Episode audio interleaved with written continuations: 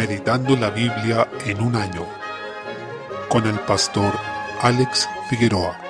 Día 7, mes 4. Deuteronomio capítulo 31. En los versículos 1 al 9, Josué es instalado como el sucesor de Moisés. La confianza de este pueblo debía estar en el Señor y no en una persona determinada que fuera su guía. El Señor prometió que Él los haría entrar en esta tierra y Él sería quien les iba a dar la victoria, tal como lo había hecho hasta este punto, y pone como ejemplo a los reyes Seón y Og, quienes fueron tomados como testimonio del poder de Dios en favor de su pueblo. El Señor entonces anima a Josué para que esté confiado en Él y sepa que tendrá la victoria y entrará en la tierra prometida y podrá guiar a su pueblo. En los versículos 10 al 13 vemos que cada siete años el pueblo debía escuchar toda esta ley, la cual debía ser leída en presencia de todos ellos, varones, mujeres y niños, incluyendo a los extranjeros que estuvieran en sus ciudades, con el fin de que oigan y aprendan y teman a Jehová vuestro Dios y cuiden de cumplir todas las palabras de esta ley, según dice el versículo 12. En esa ocasión se leían todos los libros de la ley, lo que hoy en día desde nuestro punto de vista sería bastante extenso quizá, y algunos probablemente levantarían varias quejas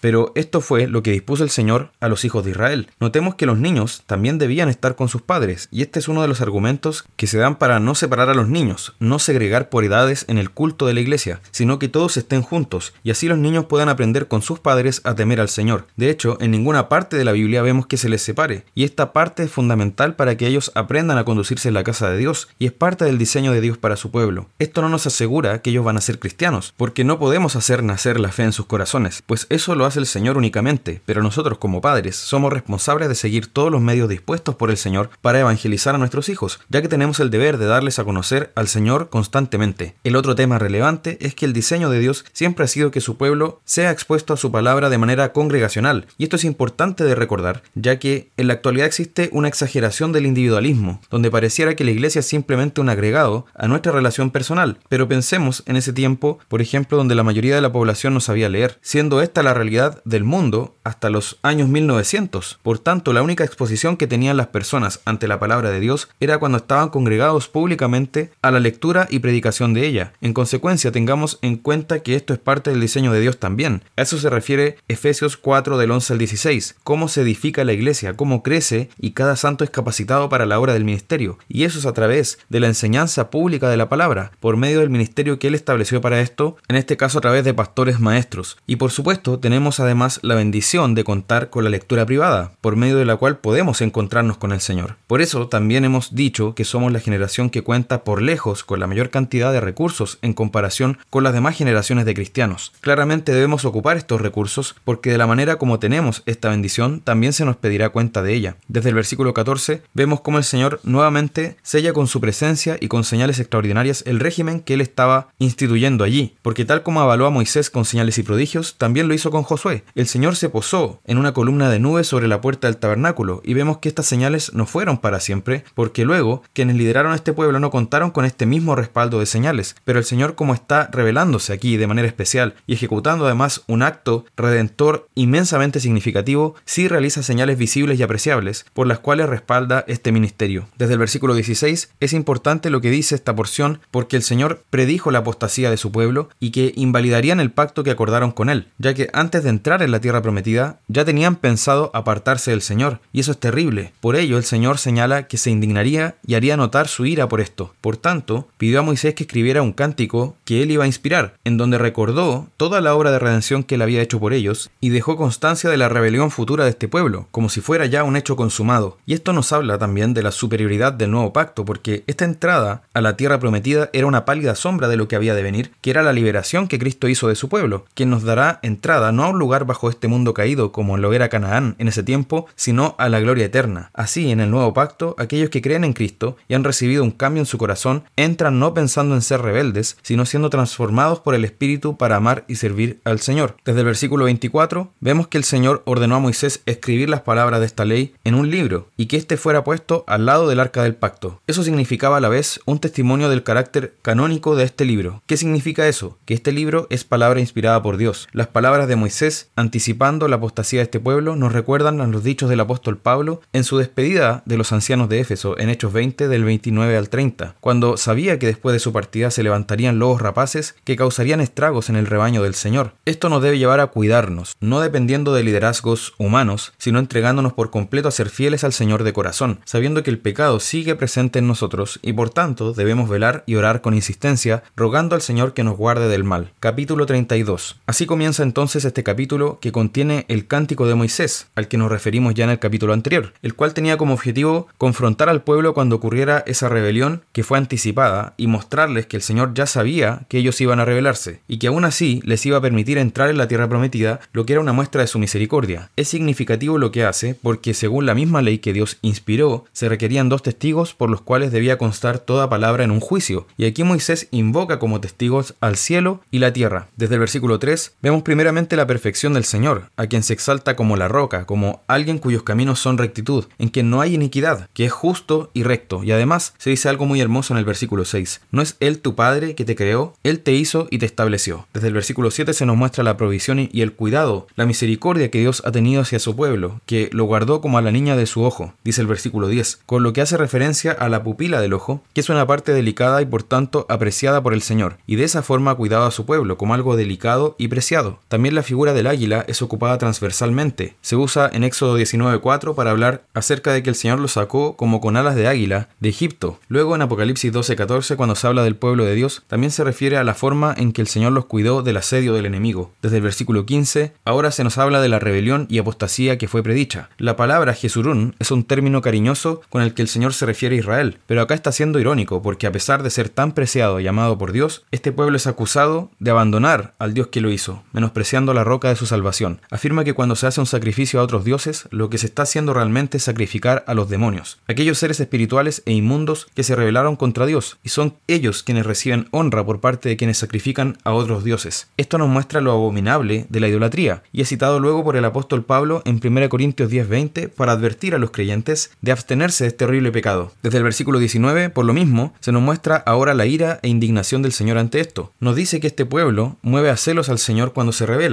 lo provocan adorando a dioses ajenos, y por tanto el Señor anunció en el versículo 21, los moveré a celos con un pueblo que no es pueblo, los provocaré a ira con una nación insensata. Esto después lo recoge el apóstol Pablo en Romanos 10:19 para decir que el Señor ha quitado el reino a los judíos de sangre y lo ha dado a los gentiles para provocar a celos a los judíos. La iglesia está compuesta por judíos y gentiles que creen en Jesús, pero sabemos que la mayor cantidad de personas en la iglesia son gentiles, es decir, personas que no son de sangre judía. Por tanto, eso también es parte de lo que el Señor está anunciando aquí. Desde el versículo 22, por último, nos habla de los castigos que son anunciados. Enfermedades, hambre, desastres naturales, plagas, guerras y especialmente temor. Tal como el Señor ya había anunciado, este es el efecto del pecado, terror ante la presencia de Dios. Lo que vemos que sucedió con Adán y Eva, quienes se escondieron del Señor por primera vez luego de que pecaron, porque el pecado lo que hace es romper nuestra relación con Dios. En todo este capítulo, por tanto, prima el énfasis de que debemos tomar en serio al Señor y a su palabra y creer en Él de corazón, amándolo de nuestro ser. Salmo 78. Desde el versículo 32 se nos muestra cómo el pueblo de Dios peca ante un Señor que tiene misericordia de ellos, que los sostiene, los guarda y los ama, en un ciclo que se repite una y otra vez, de rebelión por parte del pueblo y gracia por parte del Señor. Así, a pesar de que el Señor los castigó debido a su rebelión para hacerles ver que ese camino los lleva a la muerte, consumiendo sus días en vanidad y sus años en tribulación, el pueblo continuó siendo rebelde, no habían creído ni confiado en Dios, y la raíz del problema la encontramos en el versículo 37, pues sus corazones no eran rectos con Él, dice, ni estuvieron firmes en su pacto. Es allí donde comienzan todas las decadencias espirituales, en un corazón que no es recto para el Señor ni es fiel a su pacto. Esto nos sigue mostrando que lo que le importa a Dios, sobre todas las cosas, no es una obediencia externa solamente, sino un corazón recto y fiel hacia Él. Esto es lo primero, claramente, y como consecuencia se va a producir la obediencia. Desde el versículo 38 nos muestra cómo el Señor aún así fue misericordioso y perdonaba su maldad, de modo que no los exterminó como merecían por su rebelión, sino que los guardó y los preservó, considerando su debilidad, torpeza y necedad. Desde el versículo 42 nos muestra cómo el Señor tuvo compasión de Israel y los sacó de Egipto. A esta nación la juzgó grandemente, derramando estas diez plagas sobre ellos, que prefiguran lo que Él va a hacer en el juicio final con los incrédulos, lo que terminará con su destrucción eterna. Y eso fue lo que hizo con Egipto, lo juzgó claramente, mientras que en el versículo 52 dice, hizo salir a su pueblo como ovejas y los llevó por el desierto como un rebaño, y lo hizo con seguridad para que ellos no tuvieran temor. Desde el versículo 54, después de eso, además Dice que echó las naciones de delante de ellos y los hizo habitar en la tierra que les había prometido. Es decir, los sacó de Egipto, los preservó en el desierto a pesar de su constante rebelión y les dio victoria y entrada a la tierra que había prometido, demostrando así su poder, misericordia, paciencia y fidelidad hacia un pueblo constantemente rebelde y contradictor. Todas estas obras de Dios en el antiguo pacto anticipan nuestra redención en el nuevo pacto, por medio de Jesús, quien nos salvó de la esclavitud del pecado, por quien somos pastoreados mientras somos extranjeros y peregrinos en este mundo bajo el pecado, y por quien tendremos también la entrada a la gloria eterna por la victoria que Él logró en nuestro favor. Por tanto, no debemos ser rebeldes e ingratos como este pueblo, sino encaminar nuestros corazones a una obediencia agradecida que honra a nuestro Dios y Padre que nos salvó. Proverbios capítulo 12. En el versículo 21 notamos que nuestras acciones y la forma en que configuremos nuestra vida tienen consecuencias. No debemos pensar que esto se refiere a que si creemos en el Evangelio nunca más tendremos problemas, pues incluso el apóstol Pablo afirmó en Hechos 14:22 es necesario que a través de muchas tribulaciones entremos en el reino de Dios. En consecuencia, este proverbio se refiere a que seremos librados de muchos males que vienen como consecuencia de una vida de pecado y en último término, el mal no prevalecerá contra nosotros, pues el Señor nos glorificará y quitará por completo el pecado de nuestro ser. En contraste, los impíos estarán llenos de males, no solo en esta tierra, sino en una eternidad de ruina y destrucción. El versículo 22 manifiesta el claro contraste entre aquellos a quienes Dios abomina, que son quienes hablan mentira, y aquellos a quienes Dios ama, y no solo ama, sino que se en ellos, que son los que hablan verdad. Una vez más, notamos que nuestras palabras reflejan el estado de nuestro corazón. El versículo 23 nos dice que el hombre que es sabio no da a conocer su sabiduría con jactancia, no es orgulloso ni busca ser reconocido, sino que sabe guardar silencio también, y es precavido, y prudente en su saber. Por el contrario, los necios son abierta y descaradamente insensatos, y en ese sentido es fácil ver cómo ellos son descarados en su necedad. No tienen temor de darse a conocer como necios, porque su corazón está en tinieblas. Lucas capítulo 12. Desde el versículo 8 el Señor advierte que quienes se avergüencen de Él no serán confesados delante del Padre, sino que también serán negados. Esto nos habla de que debemos tener las prioridades claras y saber para quién vivimos. Si sabemos realmente quién es el Señor, entonces no lo negaremos aunque nos cueste, porque Él está sobre todo. Pero si tenemos más temor de los hombres que de Dios, estaremos demostrando que nuestra fe no está en el Señor realmente. En el versículo 10 encontramos la blasfemia del Espíritu Santo, sobre la cual hay muchos malentendidos, pero si atendemos al contexto, veremos que implica una rebelión abierta y un estado terminal del corazón. Ocurre cuando se ve el poder de la obra de Dios, pero el corazón no se quiere arrepentir ante eso, y todo lo contrario, hay una oposición y una rebelión que se manifiesta ante la palabra de Dios, de tal manera que la persona, en esta condición, es capaz de atribuir la obra del Espíritu Santo a los demonios. Eso es lo que hicieron los líderes religiosos y fariseos. Desde el versículo 11 el Señor promete guiar a su pueblo cuando sea perseguido para que dé testimonio de él y lo haga con fidelidad. Podemos confiar en que nuestro Dios tendrá cuidado de nosotros. No estamos desamparados en este mundo. Aunque suframos por causa de nuestra fe, nuestra vida está en manos del Señor. En los versículos 3 al 15, luego, hay una advertencia contra la avaricia, lo que consiste en poner nuestra esperanza en los bienes de este mundo. Para eso no es necesario ser rico. De hecho, hay pobres que son avaros, ya que lo que define al avaro no es la cantidad de bienes que posee, sino la esperanza que pone en esos bienes. Y el creer que la vida del hombre consiste en tener esas posesiones. Por tanto, acá está haciendo una advertencia fuerte contra la avaricia, que es idolatría según el apóstol Pablo, y que es un pecado contra el cual debemos estar muy alertas, ya que dice el versículo 15 que la vida del hombre no consiste en la abundancia de los bienes que posee. Desde el versículo 16 encontramos esta parábola terrible del rico insensato, quien vivió para sus bienes, y una vez que hubo acumulado lo que él consideró suficiente, pensó que ahora podría disfrutar de ellos, pero lo que terminó ocurriendo es que vinieron a pedir su alma, y ahí lo llaman necio, porque todo lo que él trabajó terminaría siendo de otros. Por tanto, dice en el versículo 21, así es el que hace para sí tesoro y no es rico para con Dios. Ahí debe estar nuestro foco, en una época como esta, donde se nos dice justamente que nuestra vida es lo que tenemos, que vivimos para tener una casa, un auto, para viajar y disfrutar de los bienes de este mundo, para tener tal televisión, tales electrodomésticos y tal estilo de vida, debemos realmente tener muy en cuenta estas palabras. Y como cristianos, esto es una de las tentaciones más grandes que vamos a enfrentar en esta vida y en esta época en particular, porque es donde la abundancia de bienes disponibles es la mayor en toda la historia. Contamos con la mayor cantidad de comodidades, disfrutamos de la mejor tecnología y del más alto estándar de vida en términos materiales, si nos comparamos con nuestros antepasados. Tener agua potable,